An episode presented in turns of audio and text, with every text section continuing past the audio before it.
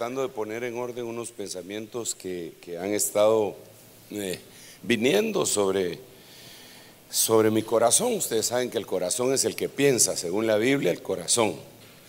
¿Piensa bien o piensa mal? Del corazón salen los malos pensamientos, dice la Biblia. Así que también pueden salir los buenos. Eh, por eso es que sobre todas las cosas guardadas, hay que guardar el corazón. Entonces, hay unos pensamientos respecto a esta magnífica eh, régimen. Yo digo, papito, que eh, no sé, sí, está bien, ponelo, ponelo, ponelo. Sí, te lo agradezco. Vamos a ver, solo que aquí me van a conocer la contraseña, pero no hay problema. Ahí está.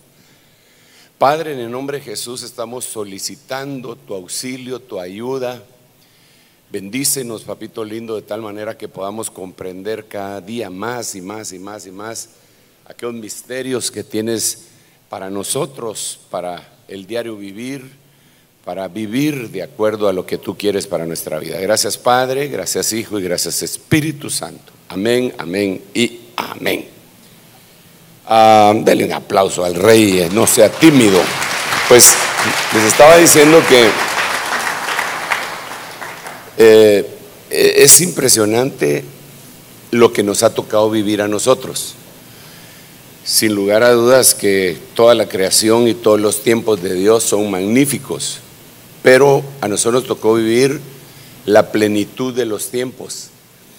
Eh, y, lo vemos en las parábolas, lo vemos eh, en lo literal. Por ejemplo, para mí la parábola muchos dicen las parábolas de Lucas 15, eh, diferenciando una de otra, la parábola de la oveja perdida, de la dragma perdida y del hijo pródigo. Yo no lo veo así. Eh, respeto el que lo quiera ver de esa manera, pero yo lo que leo en la Biblia es que es una parábola en tres facetas. Porque dice Jesús les refirió esta parábola. Y luego eh, no paró para decir esta otra. Y luego no paró para decir esta otra, sino que una y empezó con la oveja perdida. Este es más o menos como cuando se, se, habla de los ministerios, ¿verdad, hermano? Los ministerios, el ministerio que nosotros le llamamos quíntuple, que está descrito en Efesios capítulo 4, eh, dice a unos los, los hizo Dios, los constituyó como apóstoles, a otros profetas, a otros evangelistas. Y después dice, es el último a otros, porque dice a otros pastores y maestros. No dice a otros pastores y a otros maestros. No dice cinco veces a otros, dice solo cuatro en cinco ministerios dando a entender que el ministerio magistral debería de ir ligado al ministerio pastoral y vemos nosotros el, sinergismo que tienen entre sí. Entonces, pero esa es una referencia nada más. E, entre paréntesis, una referencia que debemos de tomar en cuenta. ¿Por qué razón? Porque si nosotros fuimos llamados a ser pastores, tenemos que, tiene que haber un fluir en nosotros de enseñanza de la palabra. No puede haber un pastor que solamente sea predicador. Bueno, y si los hay, que levantaron su iglesia como un predicador, la iglesia del Señor como un predicador. Predicaron y predicaron y predicaron y la gente se convirtió y se convirtió y se convirtió, pero cuando llegó el momento era una gran cuna, porque no les siguieron enseñando, solo predicaban, no enseñaban. Entonces, una de las cosas que deberíamos de considerar nosotros para ver cómo está nuestro estatus, no migratorio, sino que nuestro estatus espiritual, es cómo estás en la enseñanza. Y en la enseñanza hay tres, eh, por lo menos tres grandes grupos. El primero es, eh, puede enseñar el que aprende. Ahora, ese es el grado más bajo, pero por lo menos ya está metido en el partido, pero es el grado más bajo. ¿Por qué? Porque él está aprendiendo, es humilde y todo lo que quiera, se está aprendiendo y entonces ya se atreve a enseñar. Pero ¿qué está enseñando? Pues lo que aprendió. Y ahí hay un problema. Porque si donde aprendió fue en un lugar que no era adecuado, con una doctrina que no era revelada, eso fue lo que aprendió y eso es lo que va a enseñar. Si se va a meter a una universidad teológica que no creen en los cinco ministerios ni en los dones del Espíritu Santo, eso es lo que él va a ir a enseñar. Si se metió en una universidad teológica que no creen que exista el ministerio apostólico y profético vigente, eso es lo que van a defender con su vida. Por eso le digo que es el grado más bajo de enseñanza. El segundo grado es tremendo, porque ya no es que te, eh, que te enseñaron en una institución religiosa, sea buena o mala, sino que te cayó un don no un señor, ¿va? sino que un don, carisma. Te descendió. Y ese don, carisma, que muchos ignoran, y lo ignoran porque fueron enseñados en una institución. Y fueron enseñados bien, pero a medias. ¿Por qué digo esto? Porque eh, a nosotros nos enseñaron al principio que habían nueve dones dividido en tres grupos para que se nos quedaran y los pudiéramos clasificar dones de inspiración, de revelación y de poder. Y cada uno de estos tres grupos tenía tres dones. Total, tres por tres, nueve, 1 Corintios capítulo 12. Y ahí nos quedamos. Entonces ahí aprendimos y así lo enseñamos. Pero cuando llegó el tiempo que nos cayó el don, el carisma, nos dimos cuenta que no hay nueve dones, sino que el doble. Son 18 dones. Pero esa es una herejía para el que aprendió en una institución que, que solo hay nueve. Dice, no, no, no, no puede ser. A mí me dijeron que nueve habían y yo así ya no juego. Que me estén cambiando las cosas. Pero cuando nosotros vemos eh, eh, nos recostamos en la Biblia, nos damos cuenta que existen muchos carismas. Y dentro de esos carismas está el carisma de enseñar. El don de enseñar. Esa ya es otra cosa. Eso ya no es que aprendiste en una institución, eh, cual sea su nombre, no lo aprendiste, sino que te lo enseñó el Señor por medio de un don, carisma. Probablemente, probablemente, puede ser que, lo que el don, el carisma de enseñanza te cayó mientras estabas en el escritorio estudiando. Probablemente te cayó cuando estabas enseñando.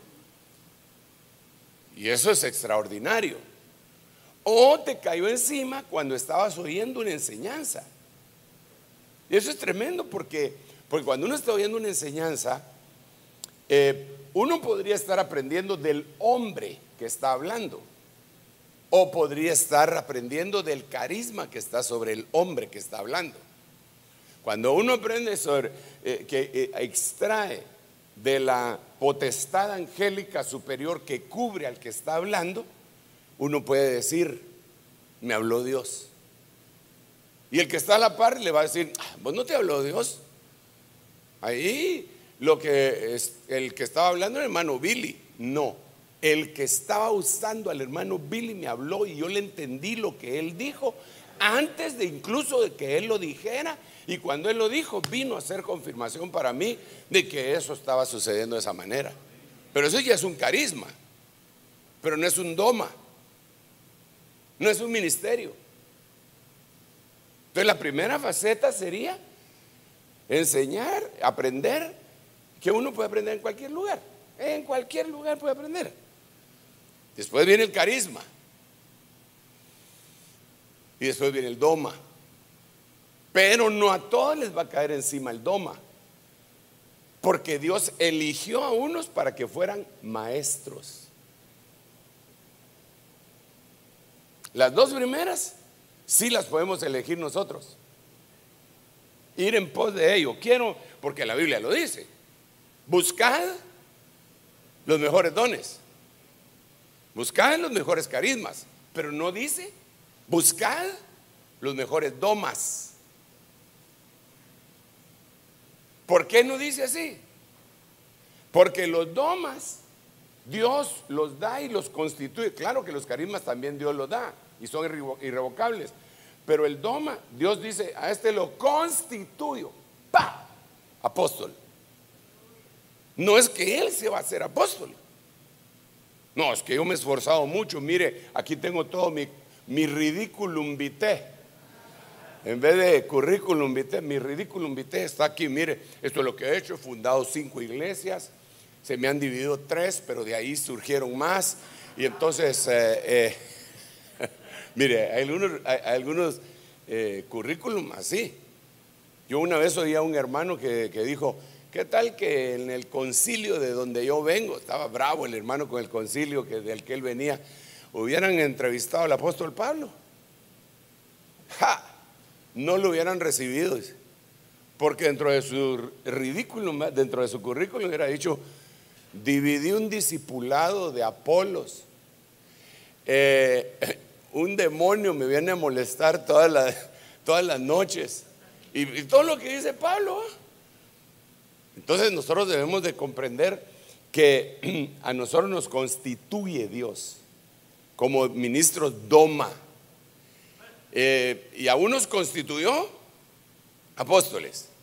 No podemos poner como Adonías 50 hombres que corran delante de nosotros para hacernos propaganda de que sí somos nosotros eh, eh, ministros primarios. Esa es una carnalidad que yo no sé si a usted le ha pasado, pero a mí sí me pasó. Yo tuve que batallar con eso desde el principio. Y, en, en un momento, porque estaba siendo presionado por otros. Yo sabía que Dios me había constituido, pero yo quería que todos lo supieran. Y Dios me bajó la moto. Mejor ni le cuento porque me voy a caer mal. Pero si vamos acá. Te constituyó pastor. Si Dios te constituyó pastor, te tiene que caer encima la enseñanza. Porque Dios constituye de esa manera pastores y maestros. Lo voy a leer acá. Por si alguien tiene duda. Pero yo sé que lo tienen bien controlado ahí en, sus corazoncitos. Vamos a ver. Dice, bueno, esta versión dice, Él dio, constituyó la palabra más contundente, ¿va? Algunos ser apóstoles, a otros profetas, y a otros evangelistas, y a otros pastores y maestros. Así pues, que si Dios verdaderamente te llamó al, ministerio pastoral,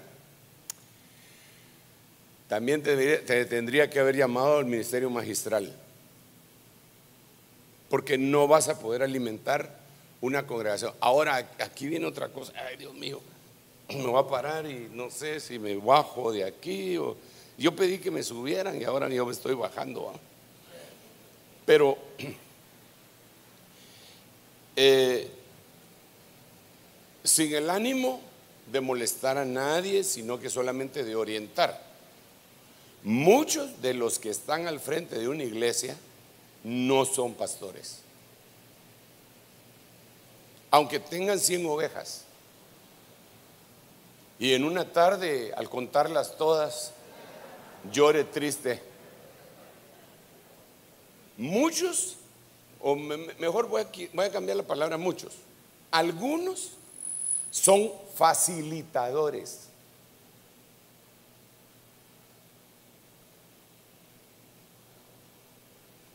Facilitadores. Obispos. La palabra obispo se ha malinterpretado. Aquí en Estados Unidos decir obispo es un casi homólogo de un apóstol. Obispo es una palabra griega que es episcopoi. Está, está conformada por dos y una de las palabras con la que está conformada es epi, que quiere decir sobre, es un supervisor, es uno que mira sobre, es un supervisor. Pero un supervisor puede ser un apóstol que está supervisando pastores, pero también puede ser un facilitador que está supervisando ancianos. ¿Me estás entendiendo o no? Espero que sí. Pero ¿cómo hacemos nosotros? Le ponemos a alguien apóstol porque fundó cinco iglesias. y que la gente le empieza a decir, deme cobertura, deme cobertura, deme cobertura. Pero ¿y si Dios no lo constituyó? Él sí puede dar sombra, pero corre el peligro de, tener, de ser una nube sin agua. Esa es una de las formas de controlar uno mismo si uno está bien. Porque, porque las nubes sin agua se mueven con el viento. Y aquí el viento sería viento de doctrina.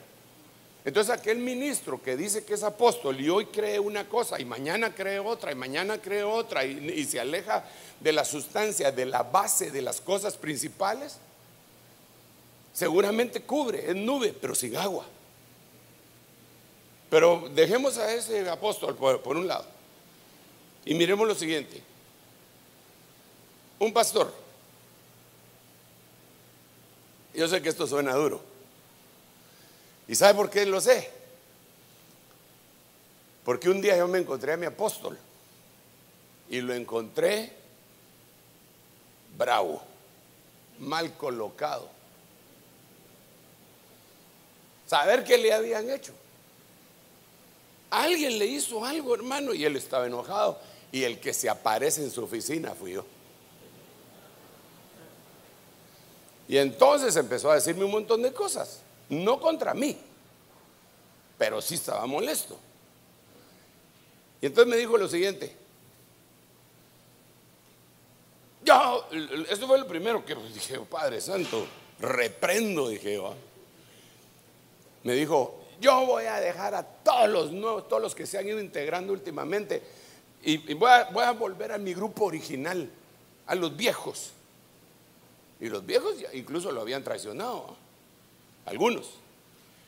Y yo era nuevo, pero no abusivo. Y entonces dije, oh Padre Santo, ya salí de la órbita. Y entonces me dijo lo siguiente, se me quedó viendo. Me dijo, ustedes todos son obreros. Y a mí me habían reconocido como pastor. Me habían ido a instalar como pastor a Benecer. Y me dijo, ustedes son obreros, todos son obreros. El pastor soy yo, me dijo. Sí, yo me quedé, ¿y qué le decía? Y además estaba bravo. Y me quedé callado. Y me empezó a mencionar nombres de iglesias. Fulano está en la iglesia. Ese es obrero. Yo soy el pastor de esa iglesia. Me mencionó varios y después se me quedó viendo. Vos, me dijo, sos obrero. Yo soy pastor de Benecer. Y ahí fue donde yo recibí ese luzazo. Y le dije, hermano, qué lindo eso que me está diciendo. Porque como usted es el pastor de Benecer, yo se lo voy a decir a los hermanos, se van a poner felices. Porque imagínese usted, elegir entre el apóstol Ríos y yo como pastor, todos van a votar por usted. Van a estar felices. Pero eso también quiere decir que usted les va a predicar por lo menos una vez a la semana. Y eso sí ya no podía él porque tenía mil iglesias. ¿ah? Así hizo. Pero a mí me dolió que me dijera que era obrero, después de que hayan dicho pastor. Pero lo superé. Entonces, ahora yo vengo y le digo, usted no es pastor, hombre. Usted es facilitador. Ah, no le gusta. Pero tampoco se lo estoy diciendo. Solo estoy poniendo un ejemplo. Al entendido por señas. ¿Cómo reconocemos que alguien es pastor? Porque tiene tarjetas, hermano, que dice pastor fulano de tal, bautizos a domicilio y diezmos del 5%. Y tal vez dividió una iglesia. ¿Cómo podríamos verlo? Yo tengo algunos, no sé si usted me puede ayudar, pero yo tengo algunas formas de analizar cuando alguien es pastor. Voy primas y después me ayuda. Según lo que acabo de leer, también es maestro. Y ese magisterio no es solo de palabra, sino de hechos. Bueno, hay algunas otras cosas. ¿Cómo, cómo veo yo, hermano, que alguien es maestro? Eh, eh, eh, ¿Cómo veo que alguien es maestro? En el sentido general, no estoy hablando ahorita solo ministerial. Usted no vio un, mire pues me va a poner carnal. Usted no vio una película de Cantinflas que se llamaba El Maestro. ¿Sí? ¿Qué se acuerda de, esa? ¿Qué se acuerda de esa, de esa película? Que lo mandan a un pueblito. ¿Sí o no? Y ahí se enfrenta con que tienen descuidado el, el templo del saber. Y él se pone a trabajar ahí hasta y, va y habla con todos. Entonces digo yo, ese tiene vocación de maestro. Ahora traigámoslo acá. ¿Quién es su maestro? Que ya dijimos, ¿a quién es un pastor? Uno que le funciona el magisterio. ¿Y quién es su maestro? Pues el que enseña. Hasta cae mal. Solo él quiere hablar. ¿Quién es un facilitador?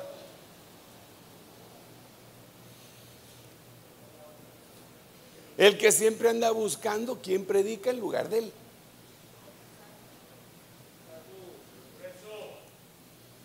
Pues él es ministro, pero facilitador. Y por eso es que pegan los ministros que son itinerantes y que andan en pos de la ofrenda y no de equipar al cuerpo. Porque bajan en una en el estado de California y agarran el teléfono. hermano, estoy aquí. Tengo libre mi agenda para el día domingo en la mañana. la qué buena onda! Porque yo me desvelé viendo la Rosa de Guadalupe y entonces no pude preparar el mensaje para mañana. Facilitador. Venite, venite. Te espero. En cambio, uno que es pastor y que es maestro, le cae a alguien así y dice, híjole, ¿y ahora qué hago? Porque tenía un tema, varios temas para dar. Y este cuate es bueno, pues, pero a yo le voy a decir que se venga, pero a oírme.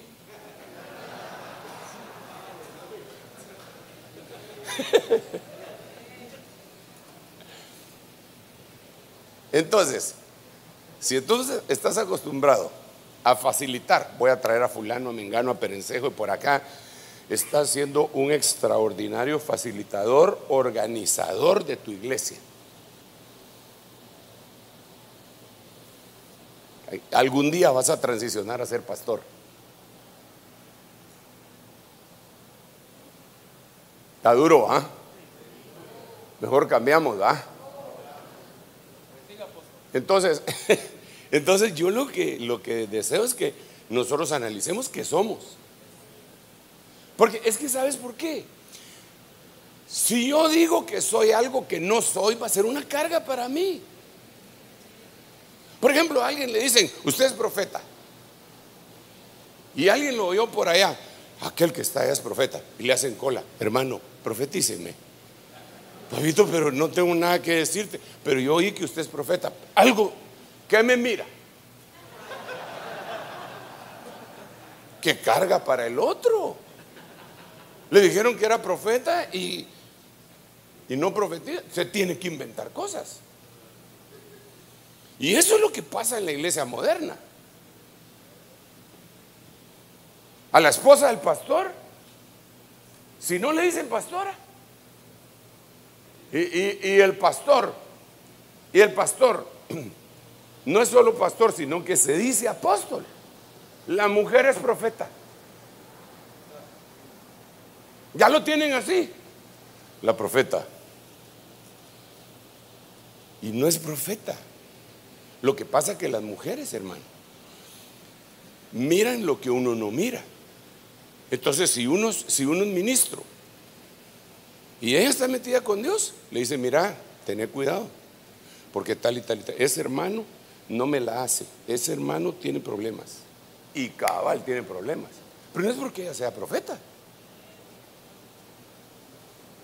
Mira, esa hermanita que, que se puso tan cariñosa contigo, hmm, esa tiene otras, otras intenciones. ¿Por qué decís eso? Y ella no es celosa, ¿va? ¿Por qué decís eso, mija? Yo, yo sé. En primer lugar, vos sos feo, ¿no? ¿Por qué razón te van a venir a perseguir las mujeres? ¿Verdad? Entonces, yo, te digo que, entonces él dice, este es profeta. Entonces ya, la profeta. Ay, bien contenta, se junta con las mujeres de otros, dice que apóstoles, a hacer su primera convención de basti, perdón, su primera convención de profetas, de profetizas. No, hombre, así no es la cosa. Entonces lo que nosotros tenemos, miren, el primer problema que, tiene, que tenemos todos es un problema de identidad. ¿Quién soy? ¿Quién soy? Eso fue, y lo decimos siempre, lo que le preguntaron a Rutía cuando se iba a casar. ¿Quién eres? ¿Y qué fue lo que ella contestó?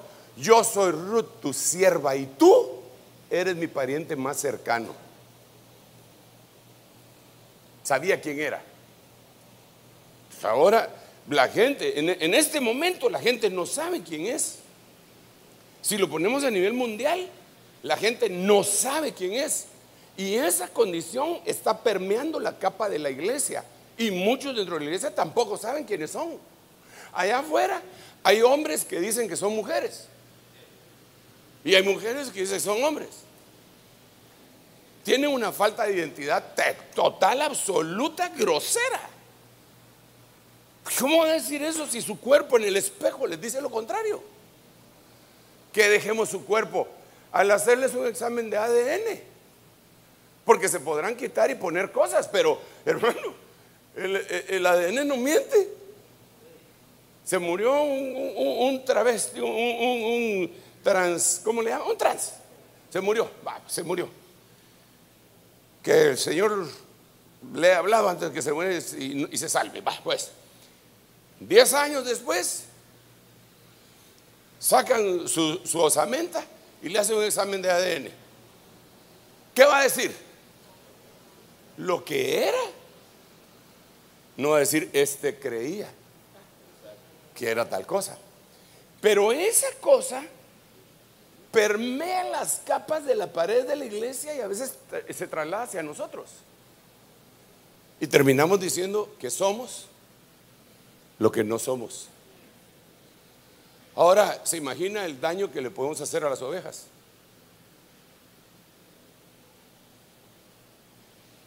Esta es una situación bien complicada. Pero bueno, yo iba por otro lado, pero ahí me detuve. ¿Qué culpa tengo yo, verdad? Primero, ¿quién eres?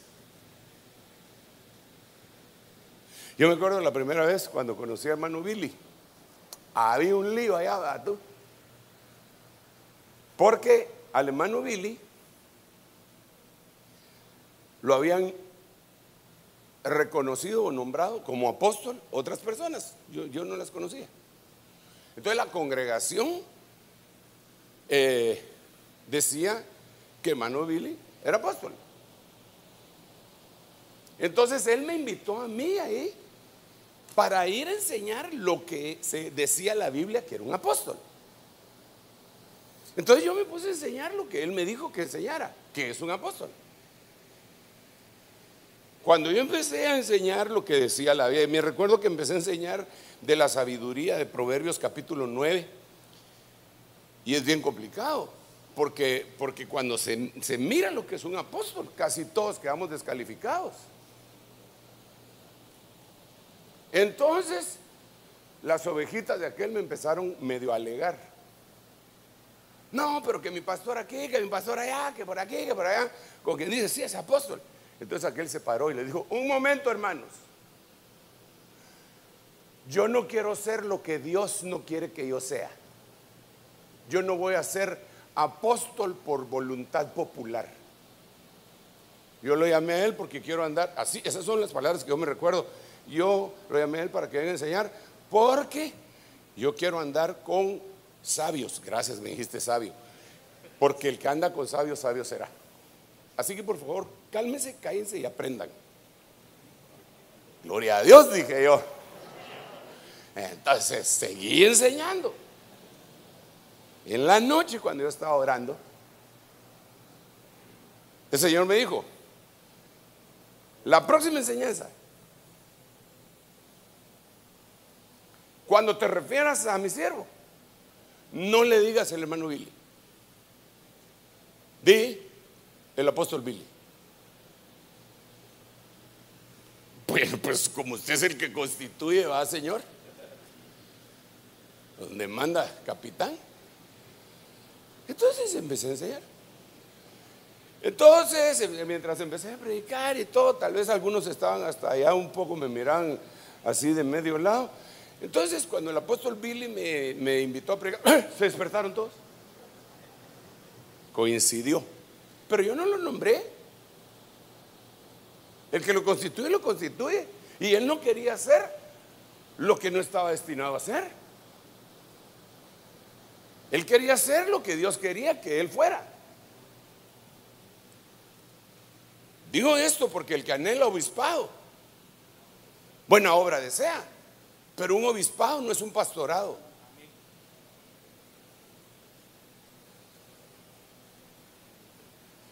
¿Alguna prueba bíblica de que no? Ahí le va.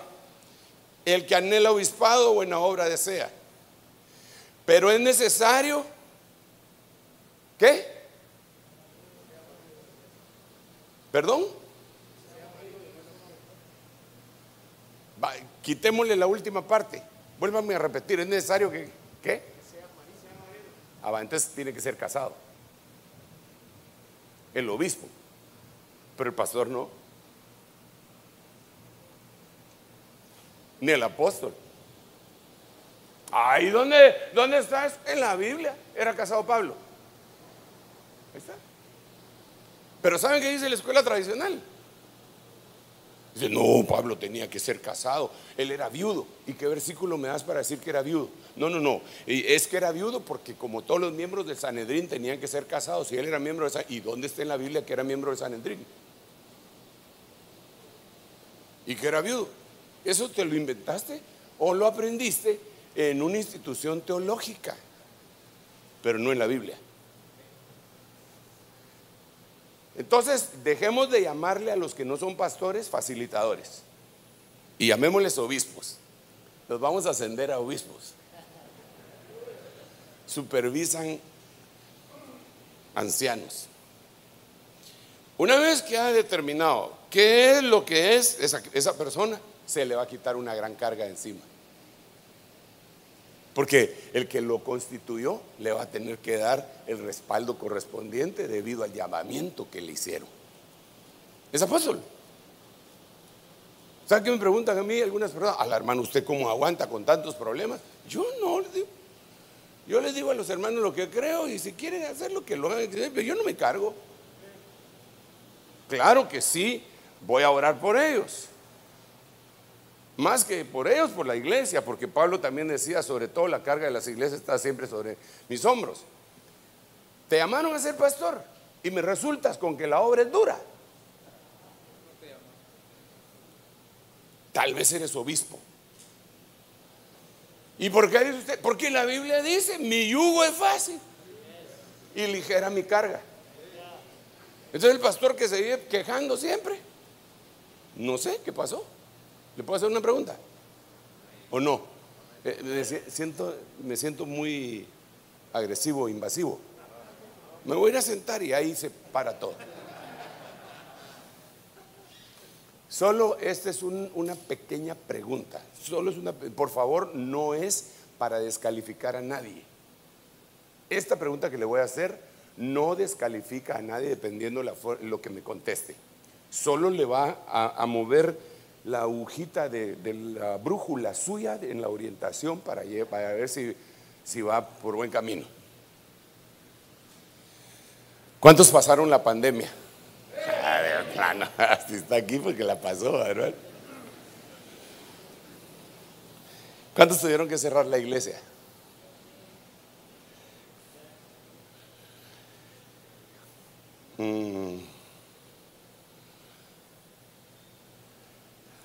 ¿Cómo le fue en los pagos?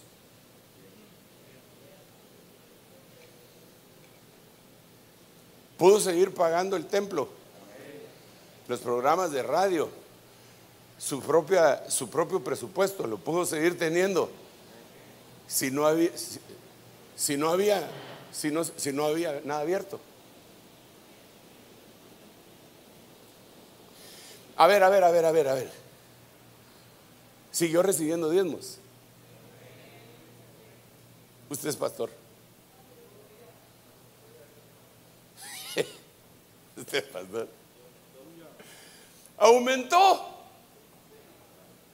En la pandemia aumentó. Mire, pues, discúlpeme, se lo voy a poner de otra manera. Ah, eh, eh, se lo voy a poner de otra manera. Dios mío, ayúdame, por favor. Cuando el Señor me llamó al apostolado, no, no le voy a contar toda la historia porque es muy larga y el, el punto que quiero llegar es a orientarlo respecto a esto que le estoy diciendo. Mire pues, los anillos. A mí me terminaron dando un anillo apostólico, se me hizo rema y le di anillo a los profetas, le di anillo a los evangelistas, tenía un par de sandalias en el anillo, sandalias pequeñitas del evangelista. Por ahí debo de tener mis anillos que no me dio tiempo a ponérmelos porque me pasaron así súbitamente. Pero fíjese pues, al, maestro le di un anillo eh, que tenía un, un, un punzón, era verdad, una pluma de escribiente. Al profeta le di uno que tenía un shofar. Bien bonito. El, mío, el, porque también le di eh, reconocimientos apostólicos a algunas personas, tenía un águila volando, no parqueada, ni pescando, ni matando serpientes, volando hacia el sol, que es nuestro logo, que es Malaquías capítulo 4. Eh, Entonces, pero al pastor no les di nada. Les dije a todos, mucha, si ustedes son pastores, lo vamos a reconocer. ¿Cómo? Que su gente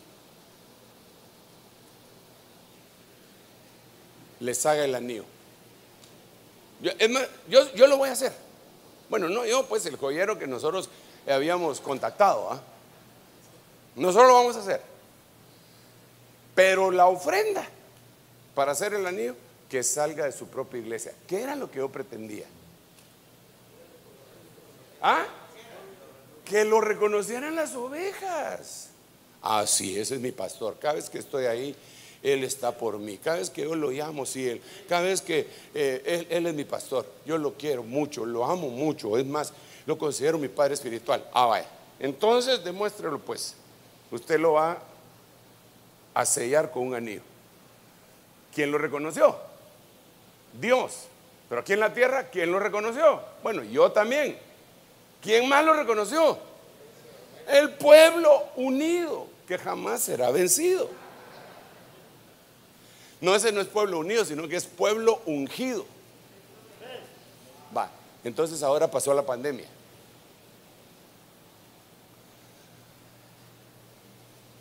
Y usted siguió recibiendo diezmos.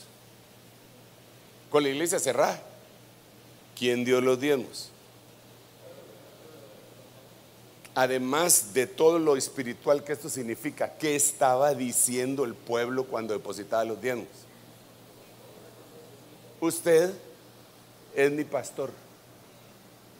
En otras palabras, ellos estaban más o menos cantando, con pandemia y sin pandemia. Diezmo siempre a mi iglesia. Y mi pastor es Maidad. Ya me puse carnal, ¿ah? Pero era solo para darme a entender. ¿Quién te reconoce como pastor? Las ovejitas. Claro que lo hace Dios. Dios te envía. Dios te envía. El pueblo te reconoce. Muy bien, esta es una invitación para que tomes un poco más de control de tu shofar. Alza tu voz como trompeta.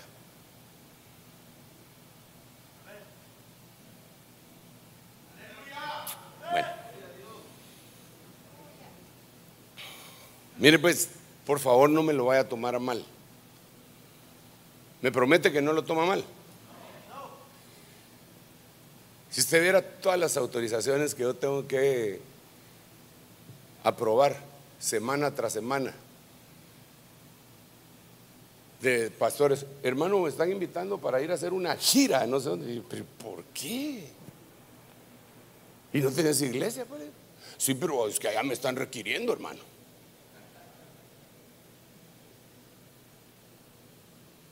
¿Quién? Los facilitadores. ¿Qué es lo que hace el pastor? El pastor lo que hace es que se va a equipar. ¿Qué es esto que tenemos ahorita? Un equipamiento. Entonces viene, se equipa y traslada. Viene, se equipa y traslada. Viene, se equipa y traslada. Viene, se equipa y traslada. No le estoy echando a perder los viajes a nadie, hermano. Si eso quisiera, yo solo diría, no viaja, no viaja, no viaja. Y de todos modos viajan. Oh, sí. Sí, porque ellos dirían, hermano, lo que pasa es que tengo un mi primo allá en, eh, en, California y entonces yo lo voy a visitar, ¿verdad? Y pues mientras estoy allá, no sé si me da permiso por ir a visitar a las iglesias en San Diego, en Moreno Valley, eh, en Los Ángeles. Eh, no sé si me da permiso, pero yo no voy a eso, hermano. ¿Y a qué vas? Voy a ver a mi primo. ¿Y quién es tu primo? Hace uno que no hace mucho que no lo miro. ¿Y la iglesia de aquí?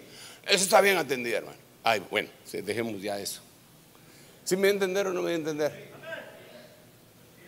Ah, ya finalizo esa parte del tema. ¿Qué eres tú?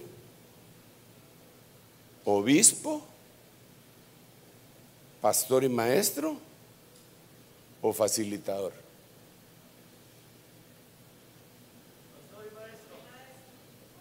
Enseña y pastorea. ¿Qué le dijeron a Pedro cuando le dijeron, me amas? Pastorea. ¿Me amas? Ministra aquí a estos, apacienta. No le dijeron, ¿me amas? tráeles bastantes apóstoles, profetas, evangelistas, pastores y maestros. No, a él le dijeron que lo hiciera.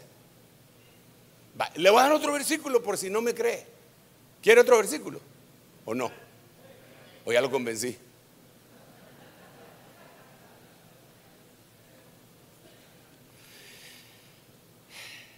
Ahí le va pues.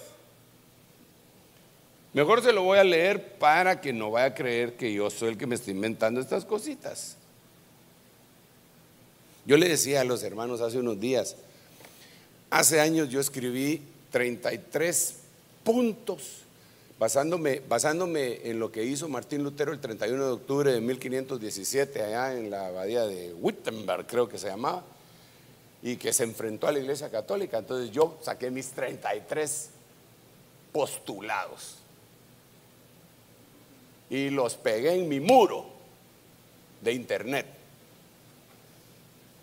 33 cosas con las que no estoy de acuerdo con la iglesia al principio, del, contemporánea.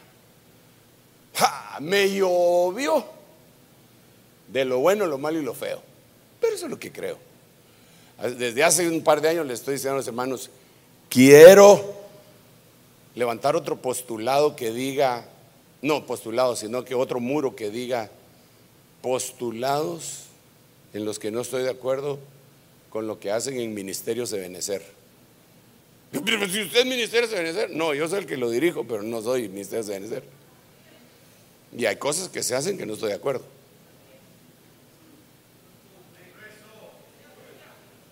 No estoy de acuerdo. Yo no estoy de acuerdo, por ejemplo, a lo mejor no le digo.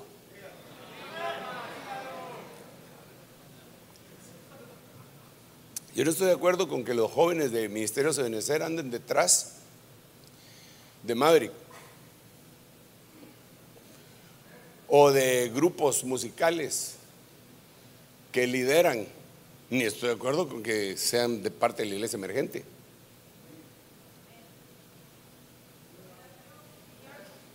Mejor sigamos aquí, deje de estar metiendo pita para sacar listón. Por cierto, ¿cómo, ¿cómo voy de tiempo? ¿Cuánto tiempo llevo?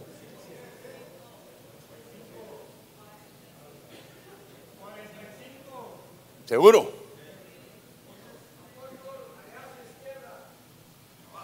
Ay, Señor. ¿Dónde, dónde, dónde? ¡Hala! Sí, pues 45. Y si sigo perdiendo el tiempo así. Mm. Bueno, ya voy, ya voy. Ok, entonces quedamos de que yo le iba a leer el versículo, ¿ah? Miremoslo pues.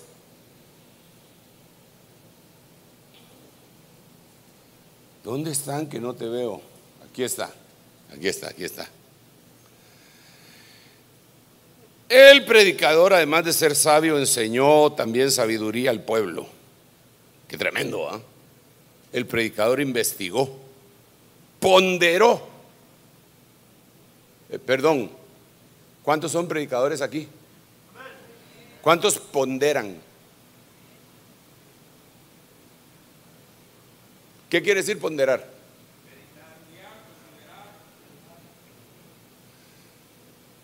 ¿Tiene internet? Busque el concepto de ponderar mientras yo lo busco aquí. Eh, pero, ay Dios mío, ¿qué hice? Ahí está. ¿Qué versículo era, hermano?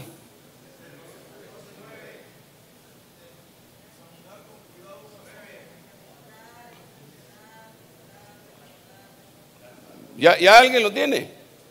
En, examinar con cuidado un asunto. ¿Qué más dice? Determinar el peso. Enseñó, ponderó. Vamos a ver, the people gave good heed, answer. Investigó. Ah, es la 2713, ¿va? Explorar, probar, catar Qatar no es una línea aérea. Investigar un caso legal, escudriñar, sondear. No puede ser explorado, es decir, es impenetrable. Verificar antes de... ¿Quién está hablando, hermano? Disculpe. Eh, ¿Qué, ¿Qué estás leyendo? En inglés es que mire lo que está diciendo, eh, todo el concepto está excelente, pero lo que está diciendo, eh, investigar, verificar antes de decir. Usted es predicador, tiene que verificar. Y sabe que muchas veces no lo hacemos. Le voy a contar algo que a mí me pasó.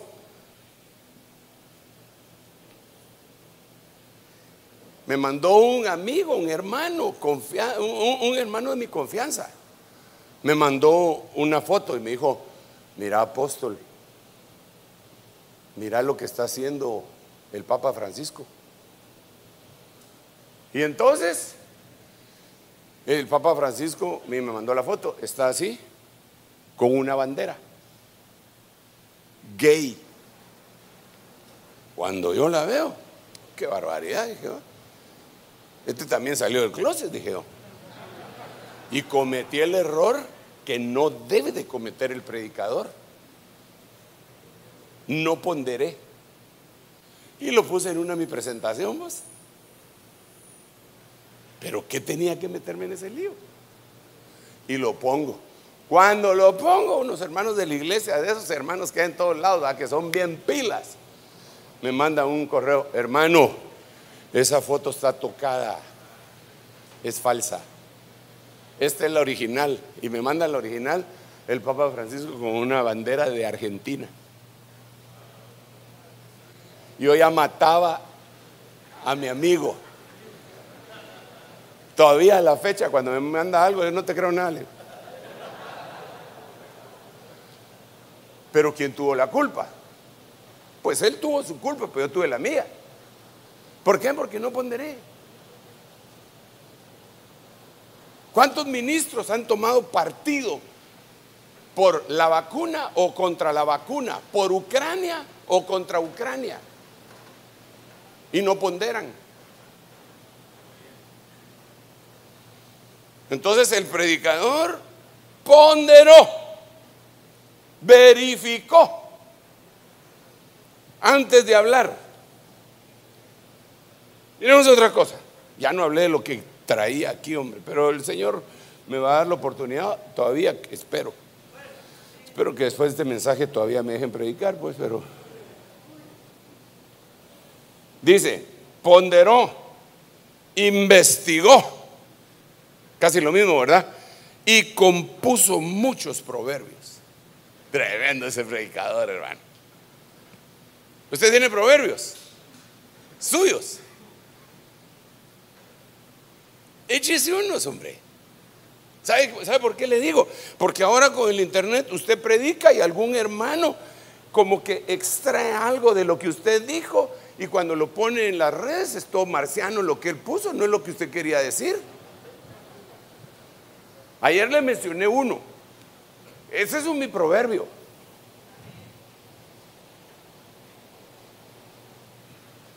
No soy el único que lo ha hecho, pero así lo recibió. Cristo me lleva al cielo. El Espíritu Santo me trae el cielo. Pues ese es mi proverbio, que es el resumen de un mensaje. Usted da mensajes con rema. Usted tiene que tener proverbios. Sí, hombre. Le ayudo. Va, ¿cuándo fue la última vez que predicó? Ayer, antier. ¿Ah? Bueno, hace ocho. De hace ocho para hoy. ¿Cuándo fue la última vez que.? No, hermanos, que tenía un invitado. ¡Ah! no es lo que le digo, pues. No es lo que le digo. ¿Quiénes se acuerdan de la última prédica que dieron? Eso es importante, hermano. Fíjense que allá, allá en, Guate, uno de mis pastores fue a pedir visa. Y el que lo entrevistó, en ese tiempo todavía había eh, entrevistas presenciales, le dijo, ¿y usted a qué se dedica? Soy pastor, le dijo. ¿De qué predicó el domingo? Le dijo. Y ahora yo le pregunto, ¿a usted le hubieran dado la visa? O hubiera dicho, bueno, yo tuve un invitado. No, ya otra vez. ¿De, qué predicó el domingo? ¿De qué predicaste, Carlitos? Amarás al Señor tu Dios con todo tu corazón, toda tu mente, toda tu alma. Pero ese mensaje ni un minuto duró. Ah, no, dice, ya salió la hermana defendiendo a su amado. Así me gusta. Este, se dará una hora por lo menos. Ahí debe haber un resumen. Ese resumen es el rema de él. Ese es el proverbio. Si tratáramos de que cada uno de los mensajes que tenemos le sacáramos un proverbio y luego lo posteáramos, estaríamos ahí en Eclesiastés capítulo, capítulo 12, eh, versículo 9. Y compuso muchos proverbios. Y si los salmistas sacaran un himno de cada mensaje que predicamos, en vez de estarle copiando a otros, tendríamos una alabanza tremenda, con himnos. Si usted investiga así y pregunta a los salmistas dentro de los nuestros, dice, vos, ¿cómo recibiste este mensaje? Yo oyendo la predicación de mi pastor, dice.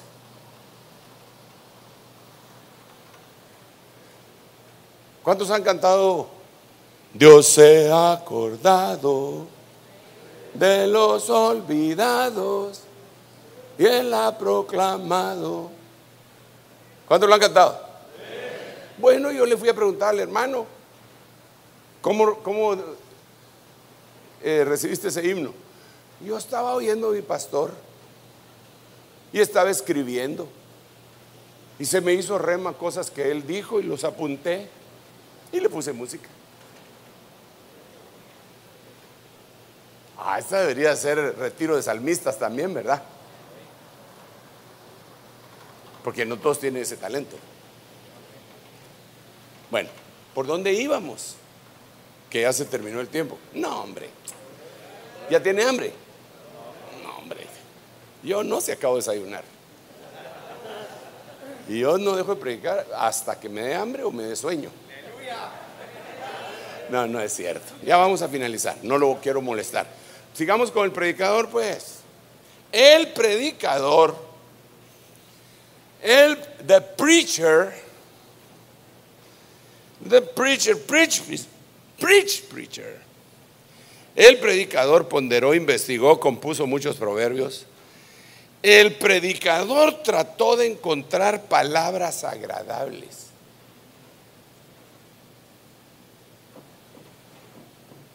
Le quiero hacer otra pregunta aquí. Sí, rapidito. Mire, esto es una especie de hipérbole, lo que voy a, preguntar. Es una exageración, pues. ¿Cuántos de ustedes aquí entre nos, no me vaya a quemar, por favor, ni lo vayan a pasar por redes? ¿Cuántos de ustedes han oído de un personaje hondureño que le dicen el apóstol Santiago? Ah, ¿verdad? Que sí, oye. esa sonrisa los delató. Usted diría que él dice palabras agradables.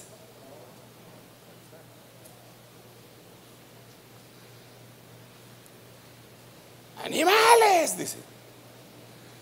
Hay algunos que no son tan exagerados y que son predicadores que no son tan famosos, pero a las ovejas sí le dicen, vacas de Bazán. Y las ovejas. Entonces ahora la pregunta es, mm, usted es predicador, ¿ah? Usted busca palabras agradables. Ahora le pregunto, ¿y, qué considera usted que es una palabra agradable? Ay, tan chulos que son ustedes, hermanos, los bendigo. Tan lindos mis muchachitos. Las palabras agradables son eso. Mira, pero según la Biblia, pues, manzanas de oro con figuras de plata son las palabras dichas cuando convienen. Es una palabra agradable. Oh, que me besara con los besos de su boca. Ok, ¿qué son los besos de su boca? Besa los labios el que da una respuesta correcta. Esas son palabras agradables. Entonces, ¿qué hizo el predicador? Trató de buscar las palabras que venían del cielo, aunque fueran duras. Ese es un equipamiento para nosotros, hermano. Mañana a muchos de ustedes les toca predicar en el culto del domingo. Hoy es sábado, ¿ah? Tienes que buscar las palabras agradables. Es más, es más, no te invito a que estés tomando nota de esto para predicar mañana. Ah, ya tengo mi mensaje para mañana. No ese, fabrícalo aparte. Ahorita estamos horneando juntos, pero esto es para tu propio consumo. Sigamos pues. Hermano, se siente muy agresivo. No, está, bien, ¿ah? Ok. Preach, pastor. Muy bien. El predicador trató de encontrar palabras agradables de escribir correctamente las palabras de verdad. O sea que uno puede escribir las palabras de verdad, pero incorrectamente. Pero otra cosa, hay que escribir. Escribe. Escribe. Hermano, pero si estos no leen, tú escribe. Alguien va a leer. Y ese alguien probablemente seas tú. El que va a leer lo que tú escribiste. Yo a veces escribo cosas y al cabo del tiempo reviso y digo, Allah, eso lo escribí, yo no lo puedo creer. De plano que estaba inspirado esta noche, has estado, le dijeron a Arturo el bohemio puro, de noble corazón y gran cabeza. Pero mire pues, hasta aquí era donde yo quería llegar. Las palabras de los sabios son como aguijones. Los sabios son los apóstoles, según el contexto bíblico, no según mi concepto. Mejor se lo voy a leer en diferentes versiones. Las palabras de los sabios son como Mire, está la Biblia textual como espinos, dice. Aguijones, aguijones, aguijones, aguijones. Son como aguijones. Espéreme un ratito. Usted me dijo que tenía tiempo. Las palabras de los sabios son como aguijadas.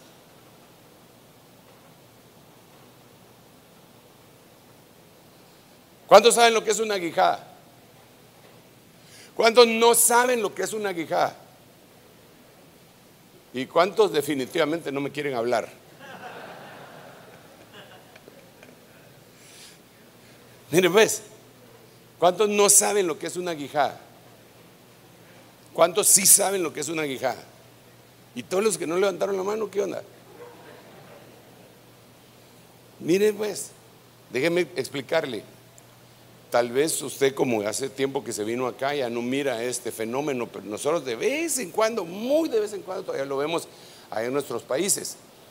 Pero antes, cuando yo era joven y usted también, lo mirábamos con más frecuencia. Eh, habían bueyes que jalaban carretas. Dos bueyes que los ponían a jalar carretas. Y el, que las manejaba iba sentado así como, eh, así como en una carroza de antaño, ¿verdad? Usted iba sentado como que fuera un chofer y llevaba una aguijada. Una aguijada era una vara como de este tamaño, generalmente de, de metal, pero no necesariamente tenía que ser de metal, pero la punta sí tenía que ser de metal y tenía un pico y tenía un, gancho así. Ah, ay, Dios mío, así está bueno, así te permito que no me hables. No lo logra ver, pero es más o menos así, ¿ve? Espérenme un rato, voy a ir a visitar a otros. Tengo otras ovejas que no son de este redil. Es una guijada. Pero esto, e, esa vara era larga. Entonces el que la iba, eh, el que iba manejando la carreta de bueyes, ¿de quién es? ¿De quién? El que iba manejando la carreta de bueyes, cuando quería que el buey cruzara, lo picaba con, la aguijada o cuando se ponía mero al ebrestado, lo jalaba con el gancho, pero lo metía en la piel. Entonces el buey se detenía o caminaba o cruzaba. Entonces, ¿quién usaba la guijada? Pues el boyero. Y espiritualmente hablando, ¿quién es el que dirige? ¿Quiénes son los bueyes? Los ministros. ¿Y quién los dirige? Un ministerio apostólico. Entonces las palabras de los sabios son como aguijadas, quiere decir, Las palabras de los apóstoles dirigen a los bueyes. Dice, detente, camina, cruza. ¿Cómo dice? Los sabios hablan, sus palabras son como la vara que guía al buey. Cuando los sabios, ¿qué Biblia es? BLS, lenguaje. Lenguaje sencillo. Cuando los sabios hablan, ¿cómo es? Sus palabras son como la vara que guía al buey. ¿Qué estás haciendo, Maco? Ah, pues encontraste una, pero de plano que no la tengo. Ahí está, ahí está. TLA. Gracias, Billy. Cuando sabes, es exactamente la BLS. Sus palabras son como la vara que guía al buey. Tremendo. Ahora, un, un par de bueyes sin quien los maneje. ¿A dónde llevan su carga? Bueno, pero quiero seguir. Quiero seguir. Faltan.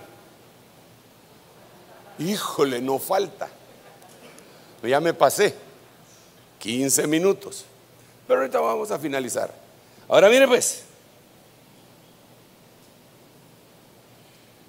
Y como clavos bien clavados, las de los maestros de las colecciones, dice acá, no, otra vez vamos a tener que ver cómo dice. Mire, la de los maestros de las congregaciones, dadas por un pastor. Por favor, con esto voy a cerrar. ¿Quién tiene que clavar los clavos?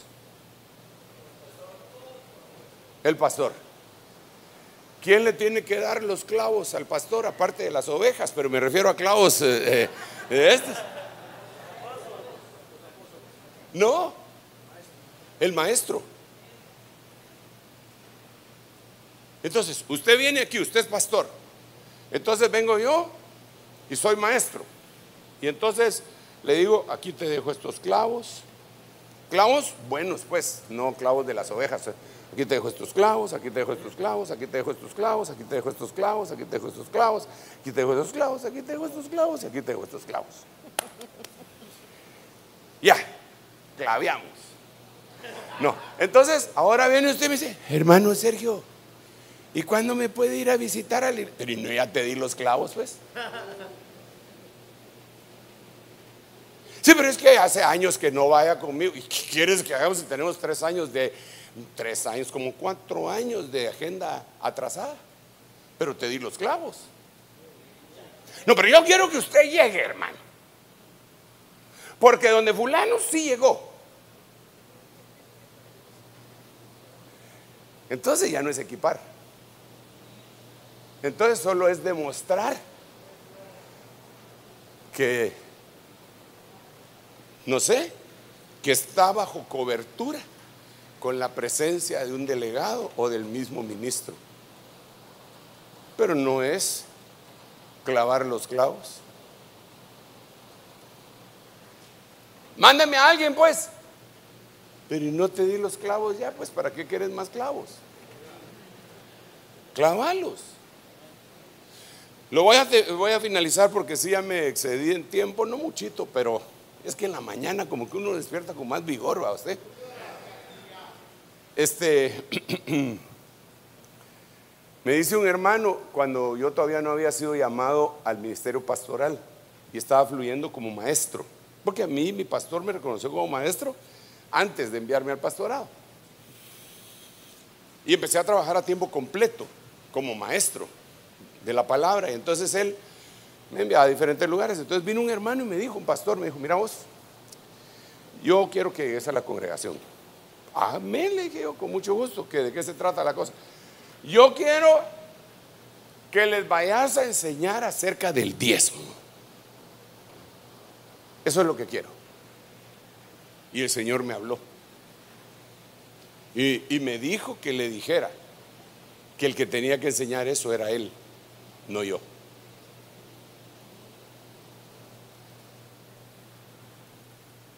Porque si no sería como aquellas mamás, aquellas mamás que llevan a su muchachito malcriado con el pastor o con la esposa del pastor a quejarse. Mire, dígale, pastor, dígale, viera cómo me contesta. Viera cómo me contesta, pastor. Dígale que se va a ir al infierno. ¿Y por qué se lo tengo que decir yo? Si es la tarea de él o de ella. Ellos son los que le tienen que enseñar al muchachito desde temprana edad. Nosotros tenemos que equipar a los padres y enseñarles cuáles son sus funciones, según la Biblia. Pero no le voy a corregir los hijos a usted. Eso tiene que hacer usted. Es más, ni siquiera le voy a corregir las ovejas a usted. Eso tiene que hacer usted.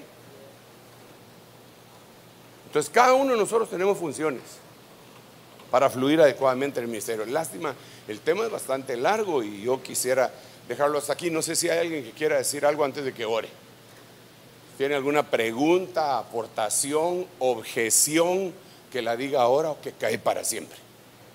¿No? ¿Objeciones? No hay. Gracias, Padre. ¿Preguntas? Así, es así hay. Aquí tenemos una. Mientras traen el micrófono. Aquí, hermano.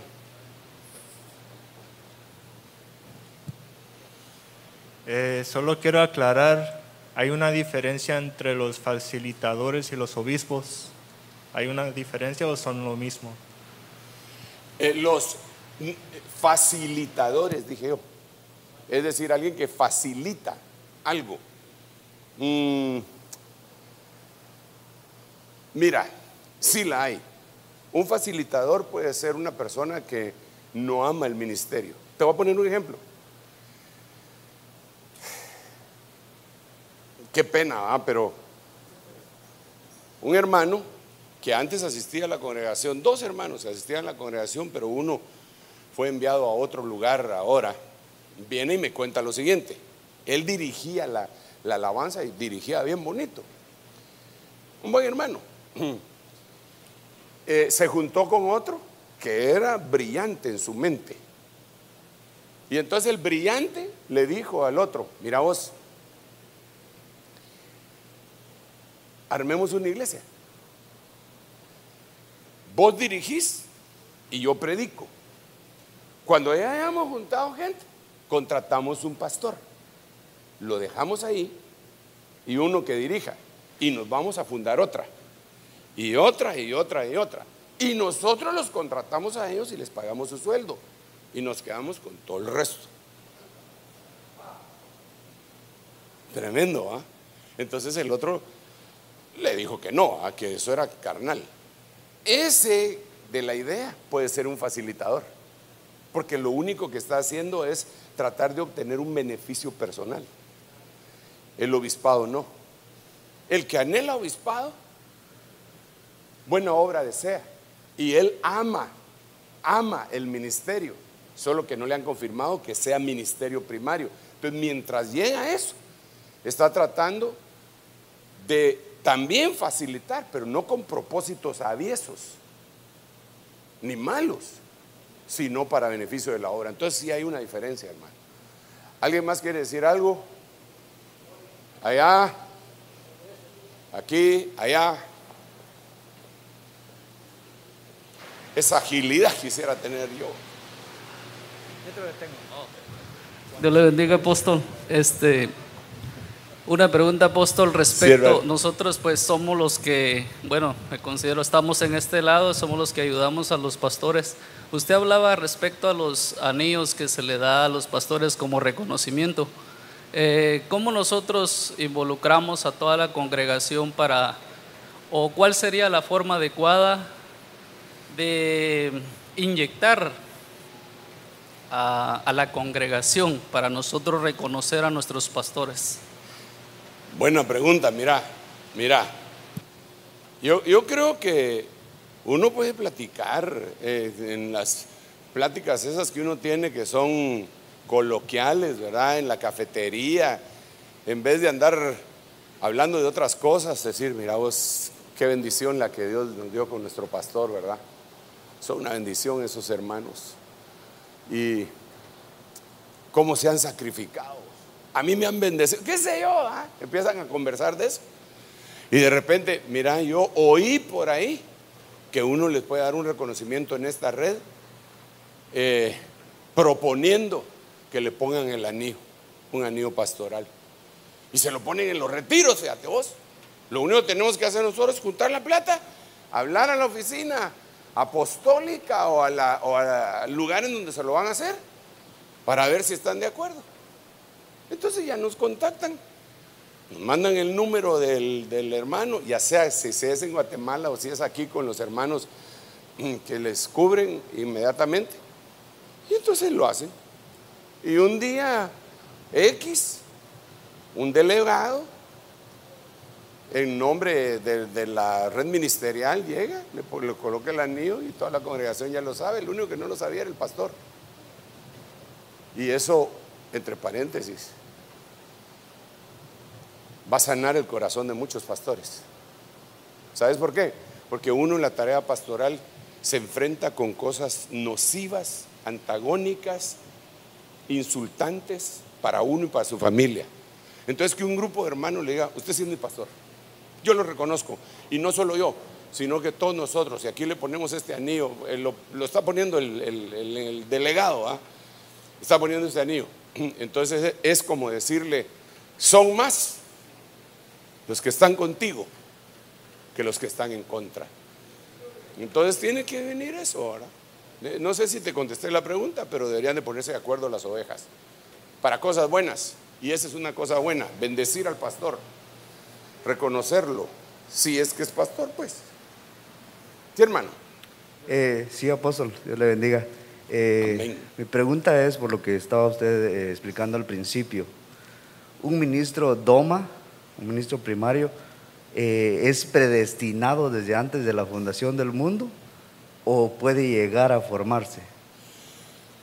Mira, basándome en dos textos bíblicos, uno del Antiguo Testamento y otro del Nuevo, yo diría que son predestinados. ¿En qué versículos bíblicos? Lo que le dicen a Jeremías. Antes que nacieras, te di por profeta a las naciones. Y el de Pablo, cuando plugo a Dios, que me apartó desde el vientre de mi madre, manifestar a su Hijo en mí. Entonces, basado en esos dos versículos, yo diría que son predestinados. Los doma. Es cardíaco. Es un tema, miren, la predestinación es un tema que hay que tratarlo con mucho respeto. Muy bien, mis amados hermanos, en vista que ustedes no quieren seguir hablando, aquí hay un hermano que sí quiere hablar. Ah, apóstol, una bendición estar acá con, con todos ah, ustedes. Ah, la pregunta que tengo es cómo podemos saber nosotros el tiempo indicado. Nosotros que pues trabajamos en este país tenemos la obra y, el trabajo secular. ¿Cómo podemos nosotros saber el tiempo que deberíamos dedicarnos en una totalidad a la obra? Es mi pregunta. Bueno, buena pregunta también. Para empezar te quiero decir que todos los que están en esa situación deben recordar que en algún momento el apóstol Pablo también estuvo en la misma, porque él hizo carpas, trabajó con sus manos y mantuvo la obra y dice que mantuvo incluso a los que andaban con él. Tremendo ese apóstol, ¿ah? Con ese propósito él iba a enseñarle que más bienaventurada cosa es dar que recibir. Ok, entonces, para empezar, antes de contestar la pregunta, si alguien está a medio tiempo, trabaja a medio tiempo en lo secular y, está a cargo de una obra, que no se sientan acusados, porque eso es lícito y lo vemos en la Biblia. Ok, ahora la pregunta es, ¿cómo reconocer cuando Dios ya está llamando a, tiempo completo? Yo creo que tiene que venir la voz de Dios y las experiencias en cada uno de nosotros son de diferente manera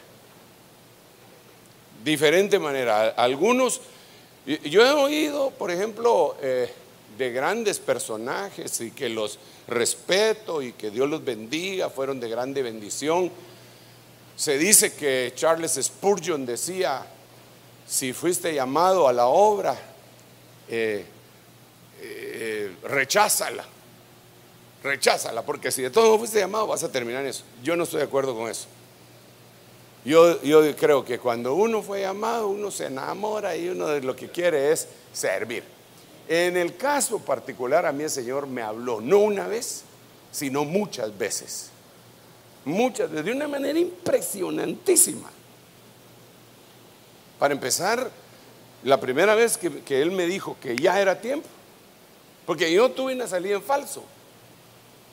Yo renuncié a un buen trabajo que tenía para ir y mi apóstol me dijo, ala, pero ¿por qué renunciaste, hombre? Acabamos de nombrar a fulano sultano, ahí te hubiera podido poner, pero ahorita ya todo está ocupado. Inventó el doctor Ríos un puesto para mí y no funcionó. El puesto que inventó se llamaba encargado de la consejería, una iglesia gigantesca. Ninguno me llegó a pedir consejo. Y eso que mi apóstol me había porque no era el tiempo. Pero yo andaba feliz. Entonces, eh, el Señor me abrió las puertas y conseguí un trabajo, fundé una empresa. Y cuando pasaron los años, el Espíritu a mí me habló. Y me dijo, tú has estado esperando que yo haga algo sobrenatural para seguirme. Sígueme, me dijo. Y verás que hago lo sobrenatural. Yo iba manejando a la altura de los que conocen allá, a la altura del anillo periférico, enfrente del Novicentro de el hospital hermano Pedro. Ahí me habló el Señor. Y de una vez me fui a la casa de mi apóstol y le dije, esto me acaba de pasar. Pero yo no te puedo pagar lo que vos ganás. Yo no vine a solicitar trabajo, solo estoy diciendo lo que el Espíritu me acaba de decir. Y empezó una aventura, hermano. Una aventura tremenda. Yo no sabía si me iban a dar una ofrenda mensual. Fue tremendo, no me ha hecho falta nada. Nada. Hermano, el, primer mes alguien depositó en mi cuenta. Yo hice la conciliación bancaria, estuve con el encargado de la agencia visitándolo por una semana para ver de dónde había salido ese dinero. Y no había explicación. Y así empezó a pasar y a pasar. Y eh, con mi esposa, con, eh, recibimos palabra y todo. Entonces yo lo que te aconsejo es que esperes esa voz. Sin embargo, respeto que venga otro que tuvo otra experiencia y te diga, mira, yo me la sé, man. Vos no esperes. Si vos tenés el, el fluir, lanzate. El que va a tener que decidir eres tú. Y no solo tú, tu esposa, y tienen que tomar en cuenta a sus hijos. A mí eso me pasó.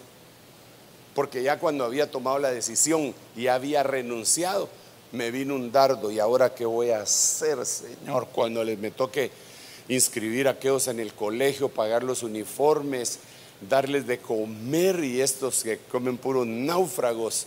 Señor, ¿qué voy a, qué voy a hacer? Y yo les hablé a ellos, me hablé a todas muchachas. En Guatemala ir a McDonald's es un lujo. Y, no se van a molestar, pero McDonald's de Guatemala tres veces mejor que el de aquí. O más. E, es, un lujo, de veras. Vamos a McCafé. E, entonces yo le dije a mi familia, a mis hijos, mucha, ya no más. Ya no más McDonald's. Ya no más. Yo salía en diciembre, como en diciembre 5 o 6, salía de viaje y me iba a evangelizar a Mickey Mouse. Y, y que si no, nunca, nunca absorbió el evangelio Mickey. Y, pero, y me iba todo el mes. Ya no más viajes, hijos. Y mi esposa también. Amén, me dijeron ellos. Todos estuvimos de acuerdo. Fue bonito. Y cuando yo le pregunté al Señor, tenía una, una mi Biblia de Monseñor Strobinger, de este grueso, hermano. Y le dije, Señor, yo no hago esto, pero necesito que me hables. ¡Pum! La abrí. Y el versículo, era nueva, la acababa de comprar. Y el versículo que me salió fue, no te preocupes por lo que has de comer y vestir. ¿No es acaso la vida mejor? Y el versículo me quedé impresionado, tan impresionado, que la cerré. Y uy, esta Biblia habla. Entonces salí corriendo para contarle a mi esposa. Y mi esposa se deja venir. ella nunca, nunca, nunca fue un obstáculo para la obra. Ah, que Dios la bendiga. Pero ese día me dijo, mira Sergio, porque Sergio me dice, la muy abusada no me dice apóstol, hermano.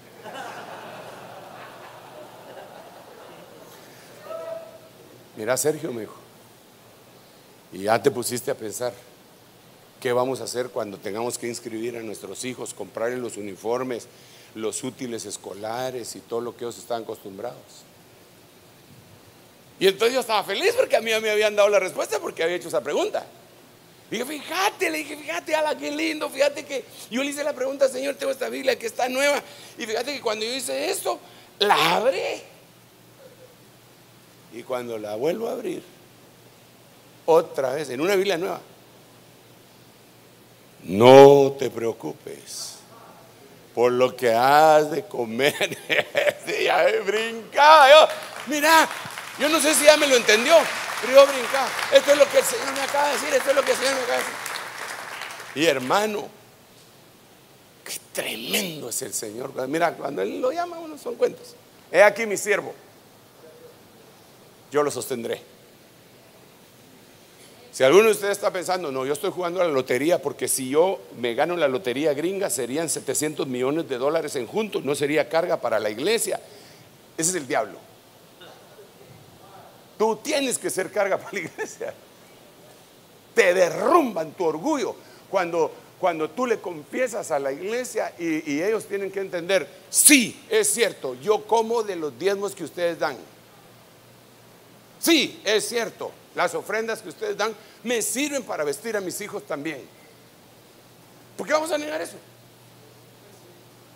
¿Por qué vamos a decir, no, es que yo un día una avioneta empezó a fallar y cayó en el jardín de mi casa y cuando fui a ver estaba llena de dólares colombianos? No. No. No. El que no quiera diezmar.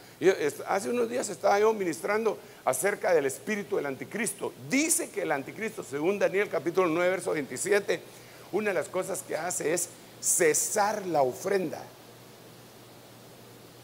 El anticristo, Daniel 9:27, hace cesar la ofrenda. Entonces, el espíritu del anticristo ha agarrado a un montón de gente para enseñarles a no diezmar. Hasta libros hacen y los ponen en internet para decir que no diezmen. Y el que no diezma no puede ofrendar. Porque no puede ofrendar hasta que ha diezmado. Primero lo primero y segundo lo segundo. ¿Y quién lo está motivando? El espíritu del anticristo. Entonces, no, pues está seria la cosa. Pero no sé si me voy a entender. Más o menos, ¿verdad? Así pues, qué bueno que tengas un buen empleo, una buena empresa, un buen trabajo. Ya llevamos una hora y media, ya voy a finalizar. Así estoy hace como una hora.